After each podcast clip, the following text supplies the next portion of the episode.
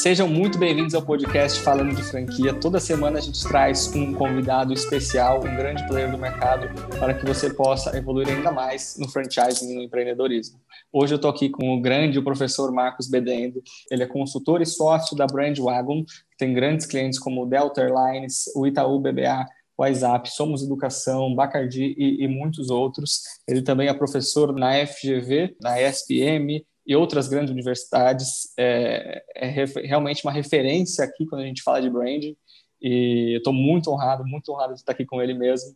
E Marcos, é, parabéns, é, parabéns por tudo que você construiu e muito obrigado por, por participar desse podcast. Imagina, Vitor, eu que agradeço o convite aí, gostei muito da, de você ter me convidado para participar, vai ser um prazer. Perfeito, legal. Para começar, conta para gente quem que, quem que é o Marcos, por favor. Ah, eu, eu assim, sou, eu sou uma pessoa que gosta muito de branding, né? Como você viu, uhum. e falou um pouquinho aí do meu, da minha trajetória. Então, eu sou uma pessoa que gosta muito de branding, sempre fui apaixonado por marca. É, nem sei muito bem o porquê, mas é, desde a minha graduação, assim, eu acabei me envolvendo um pouco mais. Na verdade, é porque a marca é a parte mais estratégica dentro da publicidade, né, e do marketing, né? Uhum. Então, conforme eu fui me aprofundando, estudando cada vez mais sobre publicidade, sobre marketing, então eu fui, eu fui acabando me, me interessando mais pela parte mais estratégica. É, eu acabei tendo a, a, a, a, sorte no início da minha carreira de ser, por exemplo, um, um, fui monitor de TCC aqui na SPM, que foi minha graduação, uhum. né? Eu fiz na SPM. Eu fui monitor de TCC lá na SPM, então eu acabei né, trabalhando com muito estudante que tinha quase minha idade na época, né? É, discutindo uhum. muito projeto e tal. E eu fui naturalmente me envolvendo com essa história de é, aprender sobre marketing e ensinar sobre marketing. É, e aí eu acabei, enfim, entre as áreas que eu fui tendo contato, a de, a de branding foi a mais interessante, que eu tive a chance, na verdade, de aplicar por quase 10 anos enquanto eu fui executivo, né? Então Legal. eu trabalhei na, na Parmalat, depois eu trabalhei na Nasca Cosméticos, uma empresa aí perto de vocês em São Bernardo. É, depois eu fui para Whirlpool, eu fui para Unilever e finalmente na Baldu, que foi minha última participação como executivo, sempre trabalhando muito próximo a marcas, né? É, desenvolvendo uhum. produto, lançando produto, fazendo campanha. Então sempre foi uma área que eu, que eu acabei naturalmente ganhando um pouco de conhecimento. E quando eu, eu saí da, da, da, das empresas, né, quando eu parei de ser executivo, é, é, eu, eu, eu, intensifiquei minhas atividades como professor, porque eu fui, na verdade, por um certo tempo, professor e executivo. É, é então, eu acabei me intensificando dentro da ideia né, de, dessa carreira de professor. E aí, naturalmente, acabou vindo a consultoria. Né? Então, eu, basicamente, hoje eu sou muito feliz com o que eu faço. Gosto muito tanto de estudar, quanto de dar aulas, quanto de fazer projetos de branding. Né? É, eu sempre sempre gostei de pegar essa parte mais estratégica é, e talvez eu sempre gostei menos da fase mais execucional uhum. dos projetos, né? Então, uhum. como consultor, a gente tem a chance de só fazer a parte estratégica, é, ainda que a gente auxilie eventualmente alguns clientes nas partes mais operacionais, mas é muito legal você poder focar exatamente naquilo que você gosta de trabalhar. Então, eu, eu, gosto muito de fazer o que eu faço, sou bem realizado, é por isso que quando você vai contando um pouco da minha história, parece que eu fiz um monte de coisa e tal, mas na verdade é sempre um pouco mais de foco, né? Então sempre foquei naquilo que, que eu tive interesse e aí as coisas foram, foram acontecendo conforme a gente vai é, se esforçando e se aprofundando dentro dele. Então acho que é, essa é um pouco da minha trajetória. Que ótimo, maravilha. E a gente aqui acredita, trabalhando com, com várias franquias, é, que o branding, a, a marca, ela é essencial para você construir qualquer, na verdade nem, nem qualquer franqueadora, mas assim qualquer empresa que você realmente almeja um, um, sucesso, você precisa se preocupar com o branding. E eu vejo que isso, por, por muitas vezes, é negligenciado pelos, pelos empreendedores. É, então, assim, explica um pouquinho para a gente o que, que é o, o branding.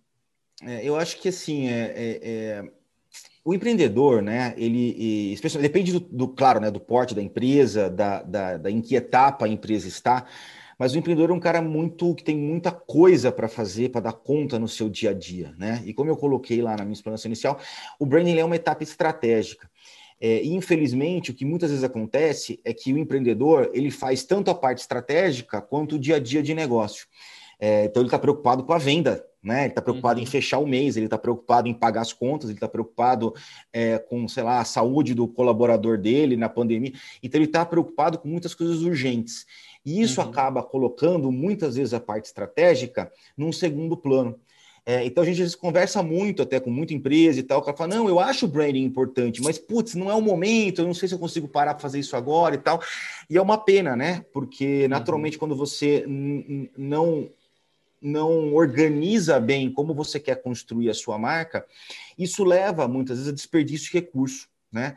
É, porque basicamente, se você não sabe exatamente que tipo de marca você quer construir, você vai desperdiçar recurso, né? Você vai gastar dinheiro numa ação de marketing errada, você vai criar, se for uma, uma, uma franquia que tenha loja física, você vai criar às vezes uma loja física é, cuja arquitetura ela é enfim, desalinhada com a sua ideia de marca, um treinamento uhum. de um vendedor, por exemplo, se você não faz ele alinhado com aquilo que a marca tem que representar, você recruta mal o vendedor, você treina mal o vendedor. A gente tem que lembrar que vendedor não é tudo igual, né? Você tem o vendedor da Chili uhum. Beans e você tem o vendedor da Livraria Cultura. Esses caras são muito diferentes, né? É, tem perfis muito diferentes, tem maneiras de tratar o público de um jeito muito diferente.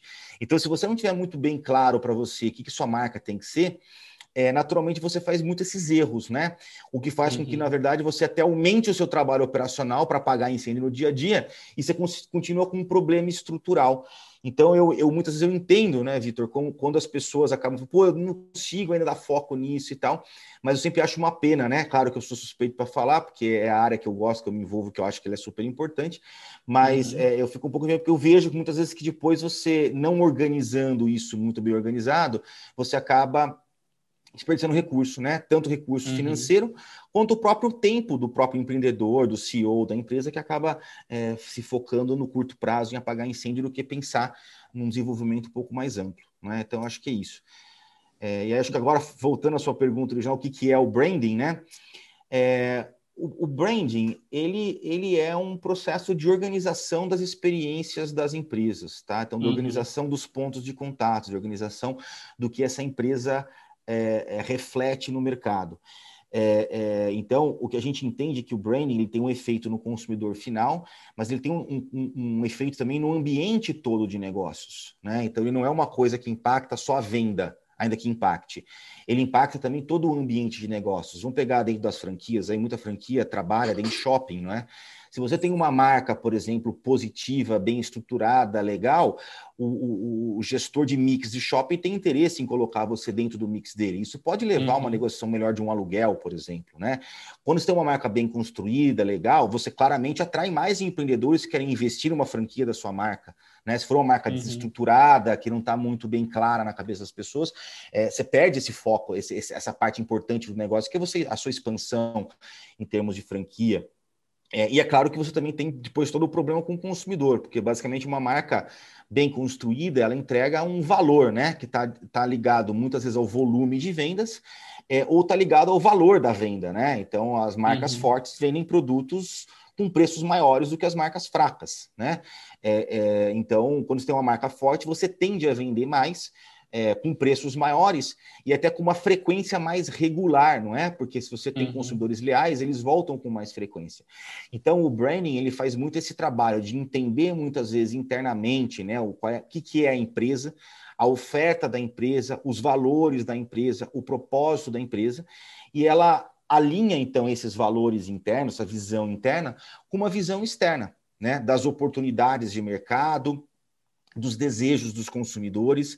Então, o trabalho de um gestor de marcas, né, ou de um consultor de marcas, como é o meu caso, é, uhum. basicamente é você entender o que, que os consumidores querem, o que, que a empresa oferece e aí você conseguir fazer a junção disso tudo numa marca una, né? Que aí vale dentro, tanto para as partes internas da marca, né? Então, para os colaboradores, para os vendedores, para os franqueados, quanto para a parte externa, né? Para os clientes, para os consumidores e tal.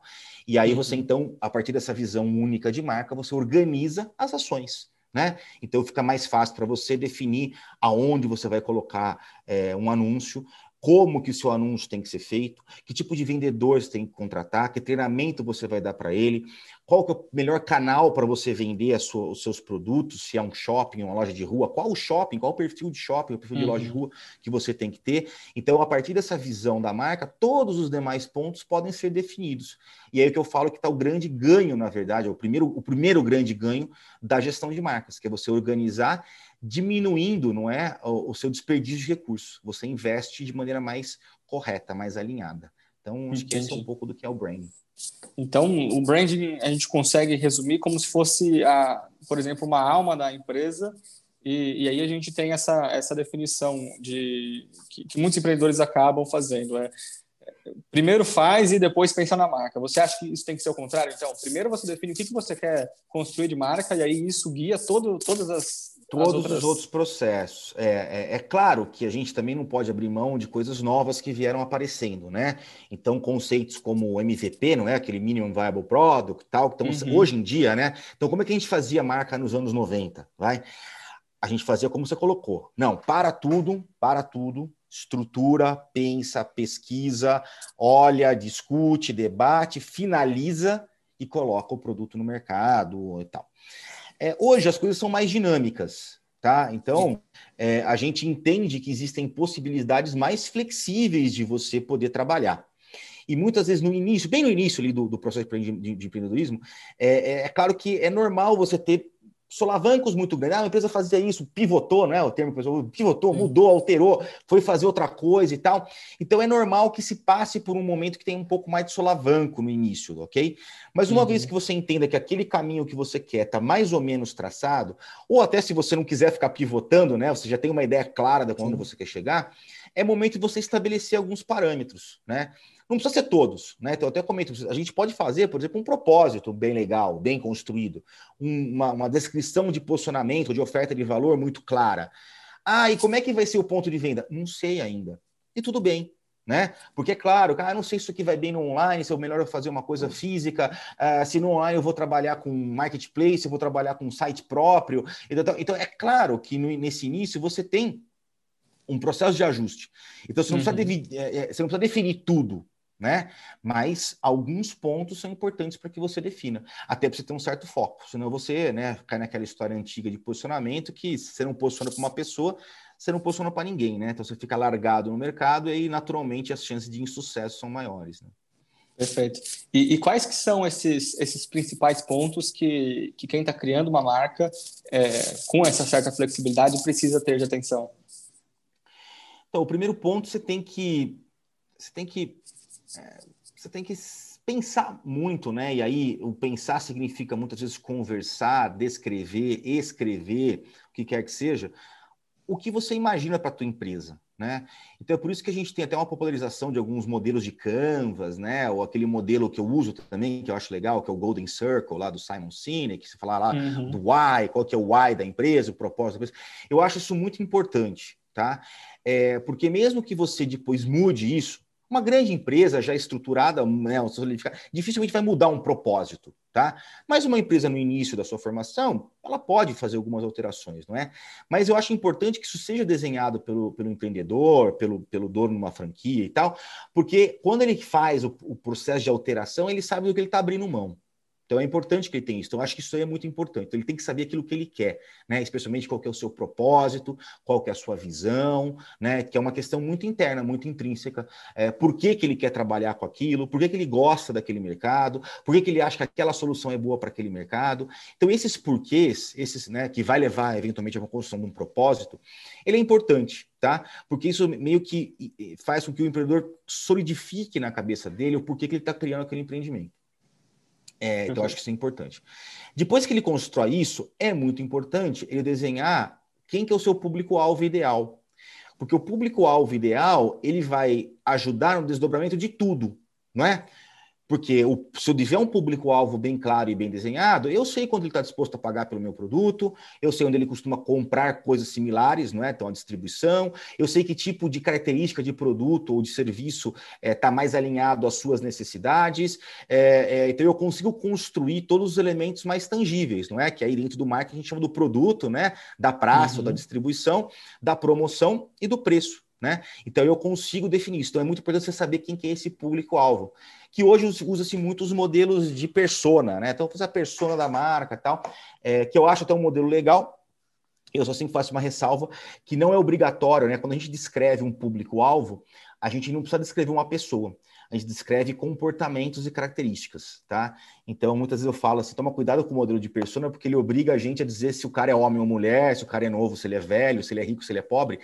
É, e muitas vezes não é, esses dados demográficos que definem um comportamento de compra, tá? Então a gente tem que pensar no comportamento de compra.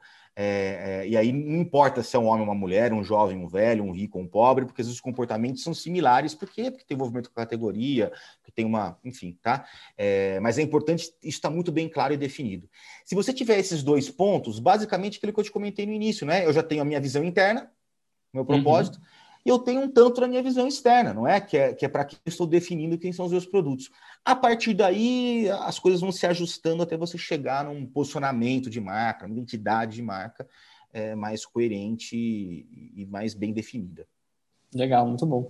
E, e, e, como que a, que a Brand Wagon ajuda é, os clientes nesse, nesse, em todo esse caminho? Porque, assim, é, realmente é um processo muito complexo, tem muita coisa para a gente avaliar, e eu acho que é, uma, uma, das, uma das hipóteses que o pessoal acaba não se preocupando tanto é justamente por essa por essa indecisão, assim, aonde eu começo, né? Uhum. Como que a sua empresa ajuda nisso?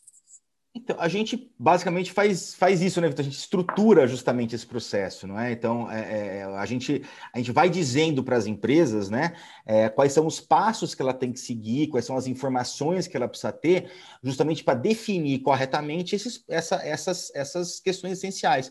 O seu propósito, o seu público-alvo, os seus diferenciais, né, a, a, sua personalidade, né, né, que tudo isso vai compondo então a marca. Então a gente ajuda muito na, na, na definição desses processos. Isso se dá é, basicamente com pesquisas internas e pesquisas de mercado, tá? Então a gente trabalha até, é, faz muito entrevista com os executivos, entrevistas com os fundadores, para entender o que, que ele quer daquele produto, o que, que ele quer daquele uhum. empreendimento, o que ele quer daquela marca, porque a visão da pessoa é, é essencial, né? É, é, para pegar essa parte interna. É, muitas vezes a gente faz workshops, né? Então, vamos fazer um work... aliás, quase sempre a gente faz workshop. Então, uma vez a gente entendendo qual é a visão dos empreendedores, né, dos executivos e tal, vamos, vamos construir em conjunto esse propósito, né? E aí, é claro, a gente tem uma capacidade de conduzir esse workshop e levar ferramentas para que essa construção seja bem feita. Então, essa é uma etapa. E a segunda etapa, né, que é a etapa mais externa do consumidor, do cliente, né, seja B2B ou B2C, é, é a parte da, da, da pesquisa de mercado. Né? Então, a gente tem gente aqui na consultoria que é especializada na parte de, de, metodologia de pesquisa, desenvolvimento de pesquisa. Então, a gente vai fazer a captação das informações externas, não é?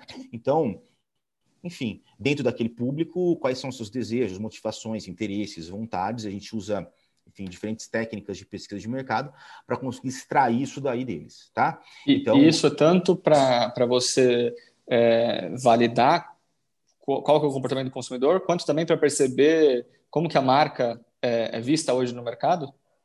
Isso, então é, a gente consegue, dentro do processo de pesquisa, né, tanto identificar se for uma marca já consolidada, qual que é, vamos dizer, o papel ou onde que esta marca está localizada na cabeça dos consumidores, não é? Então, quem são suas principais percepção de concorrentes, se essa marca tem alto valor ou baixo valor. Então, a gente consegue, né, em marcas já estabelecidas, identificar é, é, é, é qual é a posição dela de mercado, tá? Uhum. Como a gente também consegue identificar os interesses, desejos, vontades, que, que dá um pouco dessa ideia futura de marca. Falou, ó, minha marca hoje está aqui, mas o ideal é que ela esteja aqui.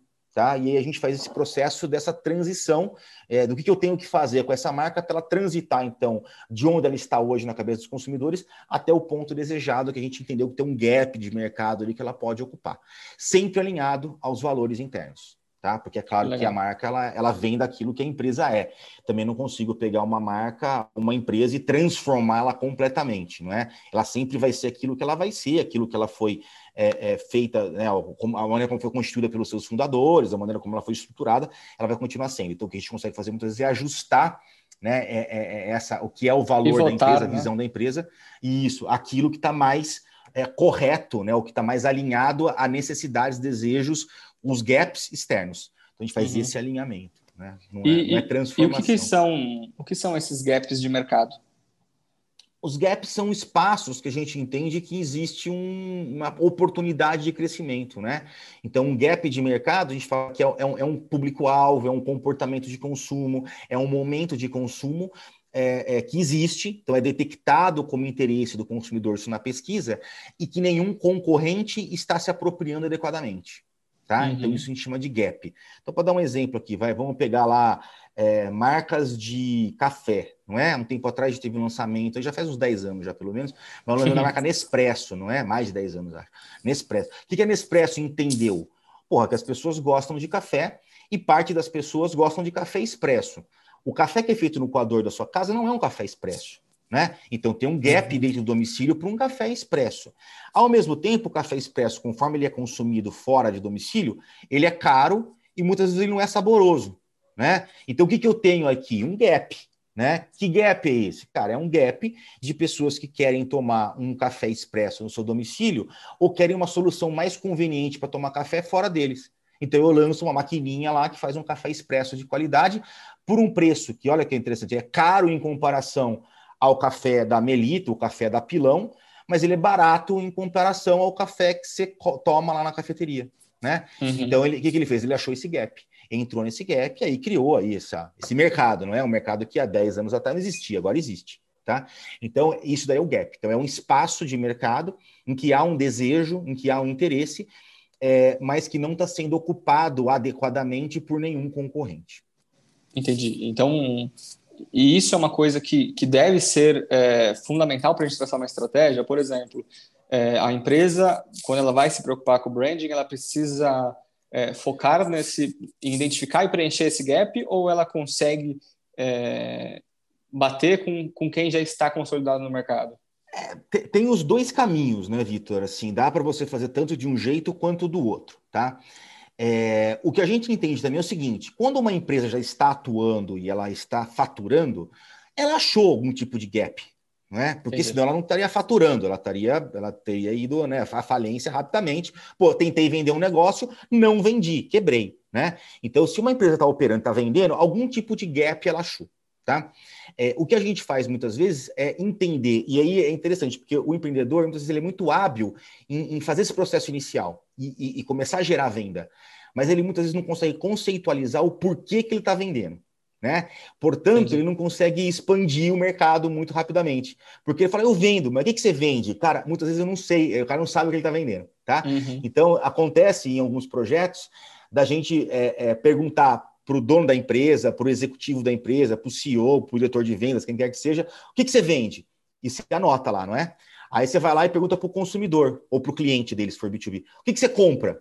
E aí, quando você compara uma coisa com a outra, não é bem o que ele está vendendo que o cara está comprando tá? Uhum. Então, o que ele fez? Ele, ele, ele intuitivamente achou um gap, tá vendendo, tá? Mas ele poderia melhorar muito mais o, o, volume de vendas dele se ele estivesse vendendo a coisa correta, ou a coisa que efetivamente o cliente dele está comprando.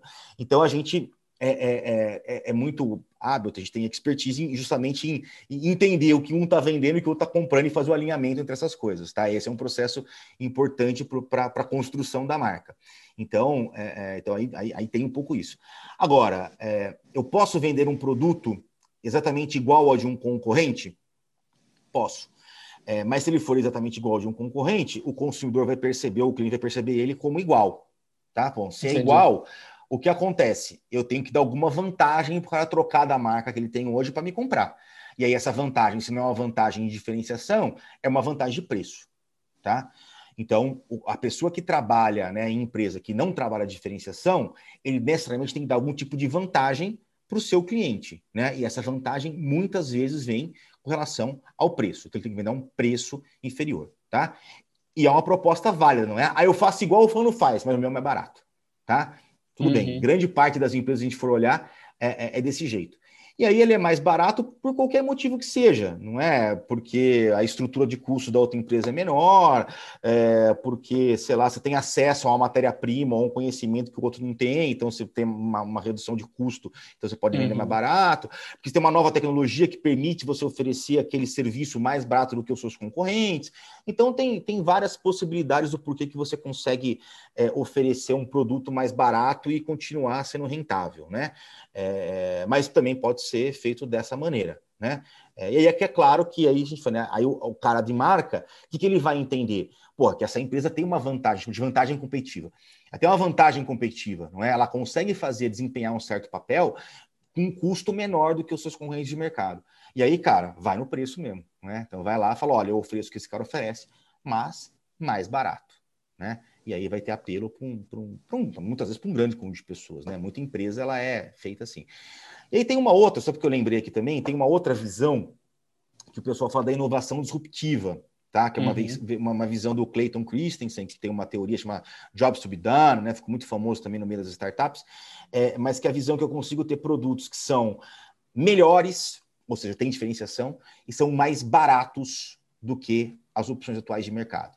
Então, isso leva a uma inovação que ele chama de disruptiva, não é? Perfeito. E que aí ela causa um grande impacto no mercado e, portanto, ela cresce exponencialmente, cresce muito rápido, não é? Porque ela consegue substituir um mercado inteiro sendo melhor e mais barato, tá? Então aí, enfim, sei lá.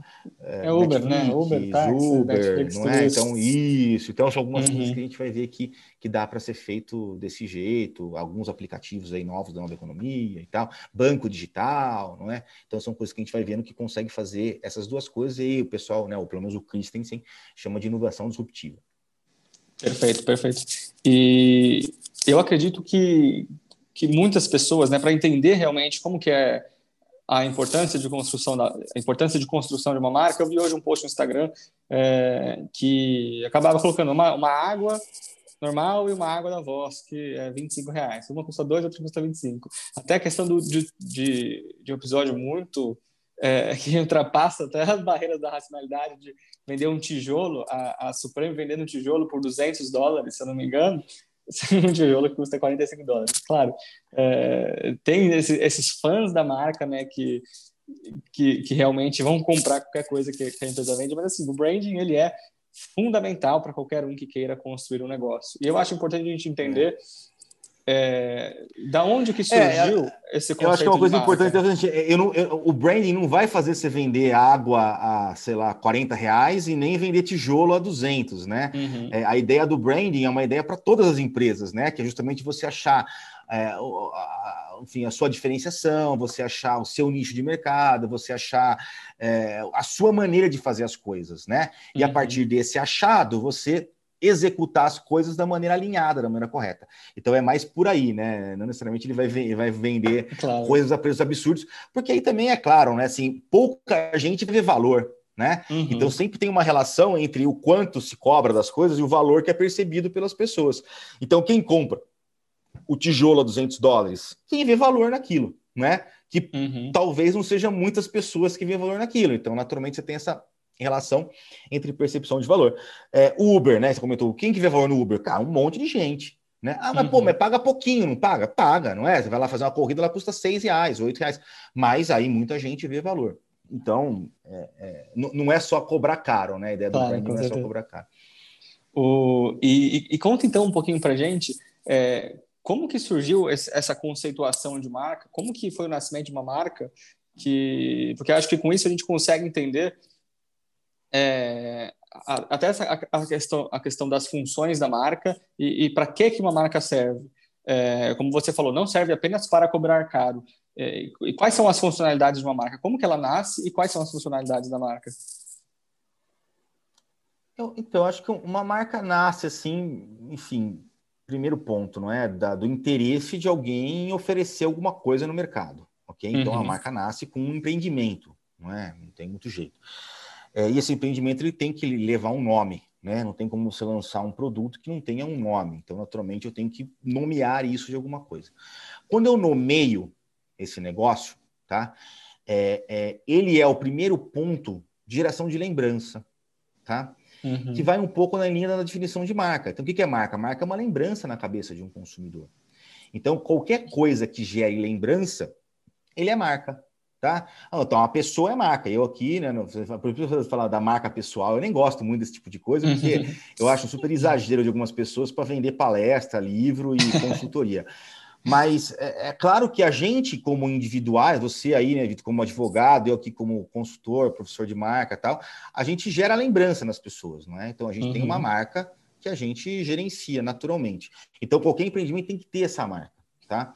É, e aí o empreendimento bem sucedido é aquele que consegue criar lembranças positivas, né? É, é, e lembranças que, que levem as pessoas a valorizarem o produto que é vendido, né? É, é, então, basicamente, uma marca ela vai surgir gerando experiências gerando lembranças positivas.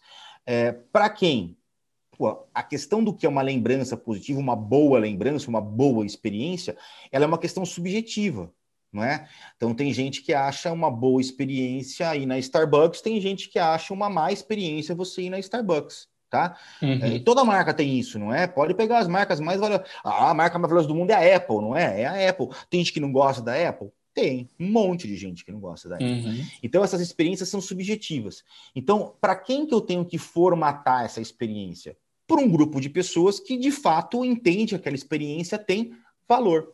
Tá? Então é toda essa ideia de você ter um público-alvo muito bem definido que de fato vê valor naquilo que você oferece. E aí, o que, que você faz, na verdade, no dia a dia? Você vai gerando experiências que de fato são vistas como positivas com esse público. Então, aí, a partir daí, a gestão da marca tem uma troca muito grande com o seu público.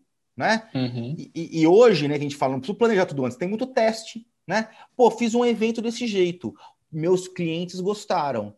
Fiz esse jeito, clientes não gostaram, então não faço de novo, altero, pesquiso, entendo o que gostou, o que não gostou, ajusto para a próxima fase. Então, esse o processo de branding, da criação da marca, ele é muito o processo desse feedback, desse loop de feedback, não é? Então, eu vou lá, faço uma ação, entendo como essa ação é percebida pelos meus consumidores ou pelo meu público-alvo, e a partir desse feedback deles eu vou ajustando. Aquilo que não foi tão bom eu melhoro, aquilo que foi muito ruim eu paro de fazer, aquilo que foi muito bom eu faço de novo. Então é, é, é assim que a marca vai criando. E aí, acho que uma coisa importante, até para o pessoal aí que tem empresas menores, marcas menores, é que o tamanho da empresa não importa, tá? O que importa é a intensidade da experiência ok? Se a gente pensar aqui onde, não sei, né, a gente fala muito aqui de São Paulo, São Bernardo também é muito parecido com São Paulo e tal, mas, por exemplo, o paulistano, em especial, tem uma, uma super, um super envolvimento com a padaria que ele frequenta, uhum. é? Uhum. A padaria é uma marca? É claro que é uma marca, né? É, é, ela gera um envolvimento intenso? Gera. Ela gera uma experiência positiva? Gera, porque eu vou lá, eu conheço o cara lá que está lá no balcão, o cara sabe que eu sempre peço, sei lá, um pingado com pão de queijo às 10 horas da manhã. Então, quando ele sabe isso sobre mim, eu me sinto bem no lá, porque eu sei que ele vai me dar aquilo que eu preciso. E o cara, quando ele me conhece, sabe que eu sou um cliente fiel, também faz coisas bem né, positivas para mim, não é? Uhum. Então ele vê lá que nove e meia tá acabando o pão de, que, pão de queijo, ele vai lá, tira da vida e guarda lá no fundinho, né? Porque ele sabe que 10 horas eu vou lá comer pão de queijo. Então ele guarda para mim o pão de queijo, né? E aí quando eu chego lá, ele fala, ô, oh, guardei um aqui para você, porque tava acabando. Tá? Eu falo, pô, que legal, eu vou lá ter uma experiência positiva. Na padaria, né? Na loja, da, da, da, da, boutique lá, a boutique pequena lá, que é do interior, ou sei lá, que é daqui da capital, que é aquelas boutiques específicas, não é né, a grande marca, só a grande marca, só a grande franquia, só, mas essas experiências são muito relevantes, muito profundas, tá? Então, o que a gente tem que entender é que toda marca gera lembrança, toda marca gera experiência, né?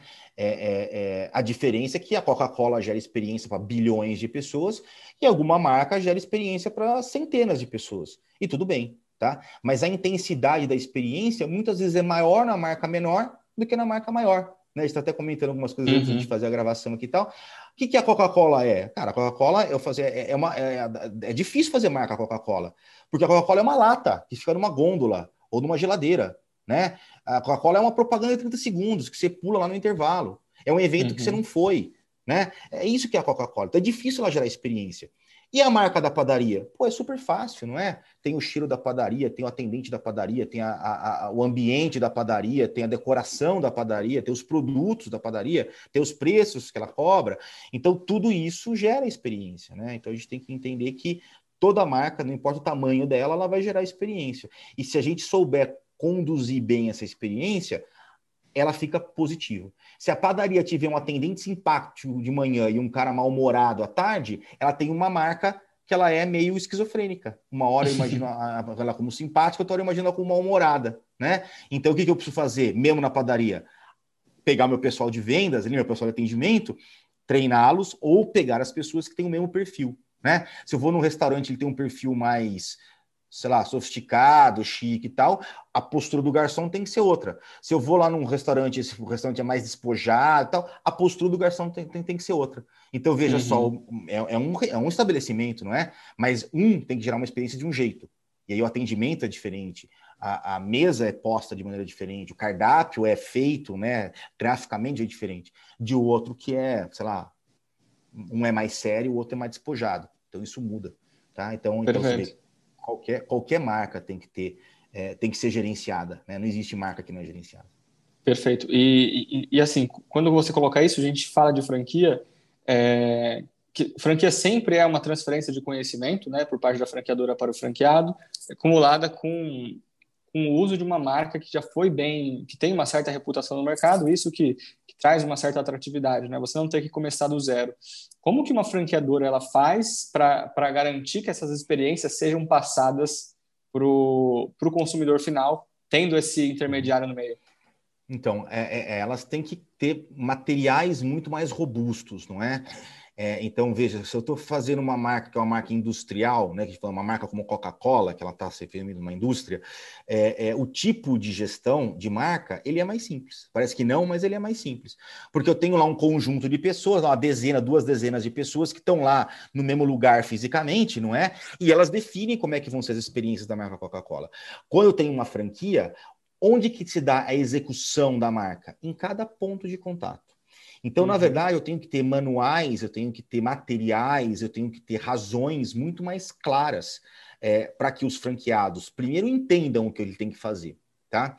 E parece brincadeira, mas muitas vezes isso não está muito claro para as pessoas. E aí as pessoas fazem errado e prejudicam as marcas, não porque elas são ruins ou elas não concordam com você, mas elas não sabem o porquê que você está fazendo, ou elas não sabem o que tem que fazer.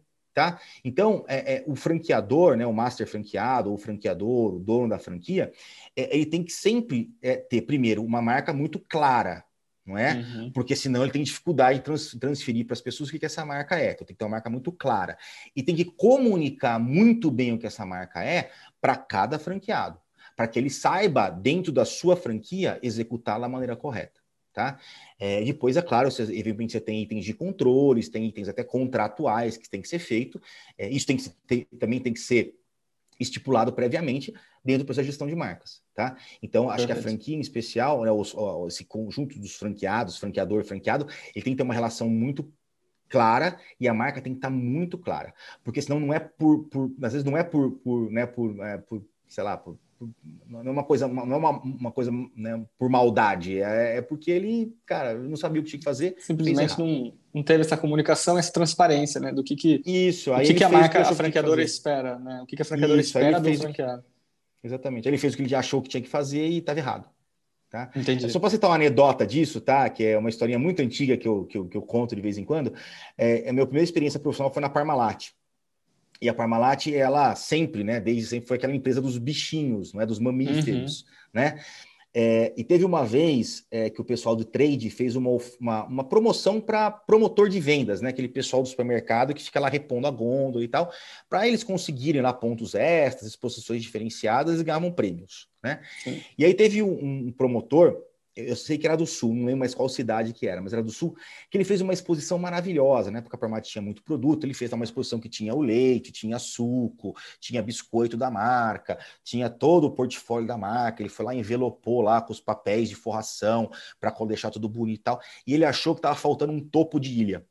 Topo de ilha é aquelas coisas, é aqueles adereços que o pessoal coloca em cima das pilhas de produto no supermercado, tá? Sim. Olha o que ele fez. Ele foi na papelaria, comprou um bloco de isopor e ele fez, e ficou bonito até, ele fez um, uma coisa, né, um, um adereço para colocar em cima da ilha dele, tá?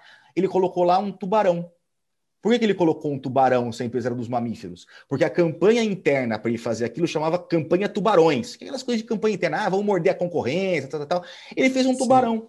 Não é? A marca Parmalat, a marca dos mamíferos, não é? A marca do ursinho fofinho, tal, tal, tinha um tubarão lá em cima do negócio, tá? E a gente riu muito disso e tal, falou, coitado, cara, o cara não sabia. Olha o trabalho que ele teve para fazer uma coisa errada, tá? Uhum. É, é, então não era má intenção dele, simplesmente era desconhecimento. Devia ter mandado um material para ele ou dito para ele quais eram os, os bichinhos que ele podia fazer para colocar lá em cima, que certamente não seria um tubarão. Então, isso acontece muito, tá? Muito em franquia, especialmente em franquia que tem muita loja, enfim, muitos lugares diferentes e tal. E cada empreendedor é responsável, não é? O cada franqueado é responsável pela sua rentabilidade, pelo seu giro. Então, isso acontece até com mais frequência, né? Então, não é incomum para quem é um franqueador aí de uma empresa grande, rodar suas franquias e ver um monte de coisa que não deveria estar acontecendo. Isso é, é, é má intenção do franqueado? Não. Muitas vezes é, é, falta de comunicação, é falta de entendimento do que a marca representa. Perfeito. E, e assim, considerando, por exemplo, as, essas experiências ruins que podem ocasionar é, com, com os consumidores, que geram essa lembrança ruim também com relação à marca, é, a gente consegue, é, por exemplo, recuperar uma marca, retrabalhar ela para que ela seja vista como uma lembrança boa ou você acredita que assim que ela já é taxada como uma marca ruim, a gente acaba não tendo mais chance com esse tipo de consumidor? Não, se, assim, ó, a gente, a gente entende que sempre existem algumas maneiras de você melhorar a imagem da marca, mesmo depois de uma crise, tá?